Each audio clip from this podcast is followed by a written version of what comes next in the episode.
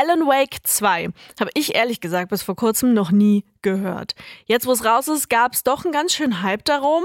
Und Alan Wake ist ein Horror-Survival-Spiel, hat mir die Suchmaschine verraten. Der erste Teil ist 13 Jahre her. Und die Fans haben eigentlich schon fast nicht mehr damit gerechnet, dass die Story fortgeführt wird. Ist jetzt aber doch passiert und ob die Fortsetzung sich trotzdem lohnt oder vielleicht gerade deshalb, verrät uns jetzt unser Gamechecker Alex. Tag! Hi! Hast du auch 13 Jahre auf Teil 2 gewartet, beziehungsweise hast du Alan Wake 1 überhaupt gezockt? Und sollte man den vorher gespielt haben? Also ich, ich habe jetzt nicht 13 Jahre drauf gewartet, was aber auch daran liegt, dass Alan Wake 1 immer für mich auf dem Nachholstapel lag. Hm. Ich wollte es immer zocken, bin aber nie dazu gekommen. Jetzt kurz vor Teil 1 habe ich es aber endlich mal gemacht und ich muss sagen, es lohnt sich echt. Das Gameplay läuft sich zwar leider relativ schnell tot, aber die Story und die Charaktere haben es für mich bis zum Schluss getragen. Man sollte den ersten Teil auch unbedingt vorher spielen, deswegen muss ich es hier auch mal ganz, ganz grob zusammenfassen. Also Achtung, Spoiler. Okay. Es geht da um den Thriller und Horror Autor Alan Wake, der mit seiner Frau Alice im beschaulichen Städtchen Bright Falls Urlaub machen möchte. Durch eine dunkle Macht in Bright Falls erwachen Alan Wakes Geschichten aber zum Leben und diese dunkle Präsenz entführt nicht nur seine Frau, sondern ergreift auch noch Besitz von Alan und kontrolliert, was er schreibt. Irgendwann erlangt er jedoch die Kontrolle über seine eigenen Texte zurück. Er kann jedoch kein einfaches Happy End schreiben, sondern muss quasi einen Tausch eingehen. Alice kommt frei und Alan muss dafür ihren Platz im Dark Place einnehmen und so endet es dann. Es ist also ein ziemlich krasser Cliffhanger und ich bin wirklich, wirklich froh, dass ich nicht 13 Jahre darauf warten musste, wie es jetzt weitergeht. Oha, also nochmal umso spannender für die Fans, die seit Anfang an dabei sind.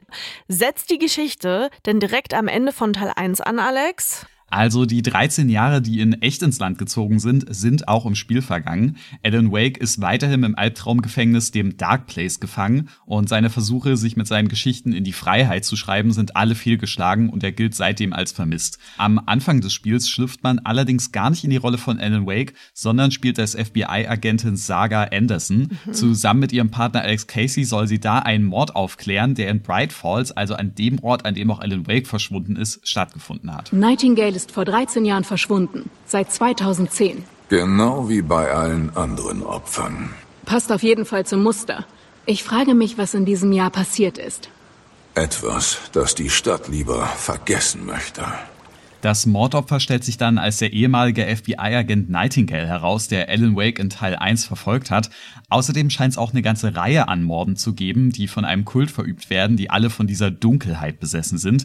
Natürlich müssen Saga und Alex dem Ganzen nachgehen und stoßen dabei auch auf immer mehr Spuren vom verschollenen Alan Wake. Okay, also ich finde, das klingt eigentlich ganz spannend, aber ganz ehrlich, wir haben jetzt 13 Jahre gewartet, beziehungsweise die Fans, ich ja nicht, ich höre ja heute zum ersten Mal davon, aber wenn man da nicht direkt wissen, was mit dem Hauptcharakter aus Teil 1 passiert ist, stört das nicht, wenn man den gar nicht spielt? Nee, also da braucht man keine Angst haben. Man spielt schon auch noch früh genug als Alan Wake selbst. Aber selbst ohne ist die Geschichte von Saga und Alex schon super cool. Dieses Murder Mystery und wie sie in dem Fall ermitteln, das ist einfach super spannend und es gibt auch sehr viele Verbindungen zu Teil 1.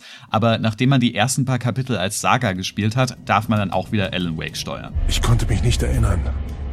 Aber was ich noch wusste, war, dass sich meine Gedanken und Ideen an diesem dunklen Ort manifestieren konnten. Ich nutzte meine Texte, um aus diesem Raum zu entkommen. Wie ein Tiefseetaucher immer tiefer gehen, um einen Ausweg aus diesem Gefängnis zu finden dann bleibt man auch erstmal eine ganze Weile bei ihm. Irgendwann kann man dann aber selber bestimmen, ob man erst als Alan oder als Saga weiterspielt oder immer hin und her wechselt. Die Stories hängen aber immer eng zusammen und man muss so oder so beide abschließen. Ah, das ist ja nice, dass man da auch selber die Reihenfolge bestimmen kann. Du meintest ja, dass die Geschichte für dich die größte Stärke an Teil 1 war. Kann der zweite da mithalten? Oh yes, und die kann nicht nur mithalten, sondern legt noch mal ganz paar Schippen obendrauf. Du hast da so eine super geile Mischung aus einem Crime-Thriller mit den Saga Anderson-Kapiteln und so Psycho-Horror mit den Alan Wake-Abschnitten.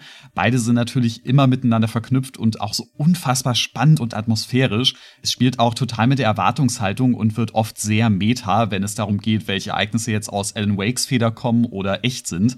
Sagas Partner Alex Casey ist beispielsweise auch ein Charakter in Alan Wakes Büchern und kommt daher daher in beiden Geschichten vor. Aber nicht nur das, die EntwicklerInnen schaffen es auch immer wieder richtig lustige und komplett schräge Momente einzubauen. Das sollte nicht so gut funktionieren, aber tut's irgendwie. Im Dark Place performt Alan Wake zum Beispiel einen Song mit der Band The Old Gods of Asgard, die genauso wie er mit ihrer Kunst die Realität verändern können. Heute begrüßen wir Alan Wake.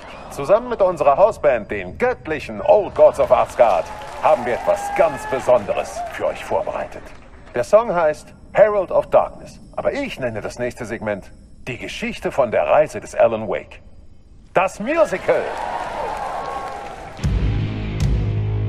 Was zum Teufel?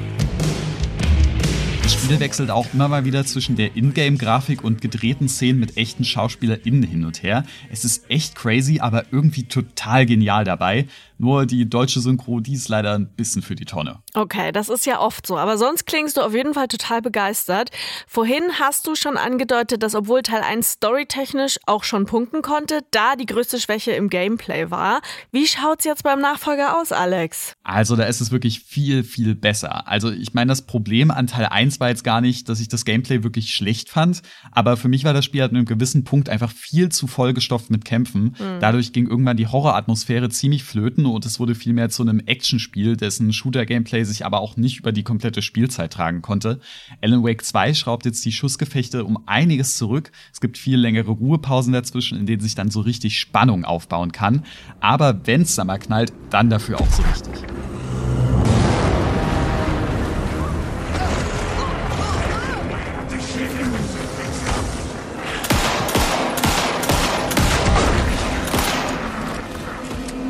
Alan Wake 2 hat jetzt auch nicht super wenig Kämpfe, aber es hält sich eben angenehm zurück. Auch Munitionsknappheit und dieses Survival-Horror-Feeling, das kommt hier viel besser rüber dadurch. Und ich habe mich im zweiten Teil auch viel mehr gegruselt. Na, das ist ja auch nicht ganz unwichtig bei einem Horrorspiel.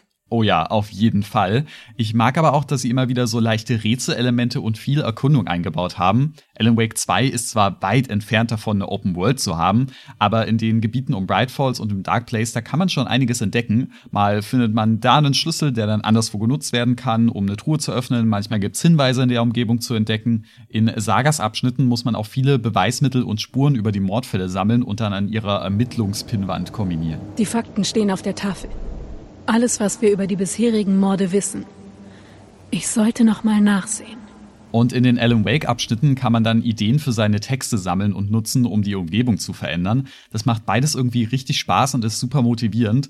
Dass die Umgebungen und Szenarien, die man dadurch streift, auch noch super schick aussehen und grafisch echt beeindruckend sind, macht es natürlich nur noch besser. Nice. Und gibt's auch was, was du nicht so toll findest? Hm, nee, eigentlich nicht. Die deutsche Synchro ist wie gesagt echt leider ziemlich mies, also bitte auf Englisch spielen, wenn man die Option hat.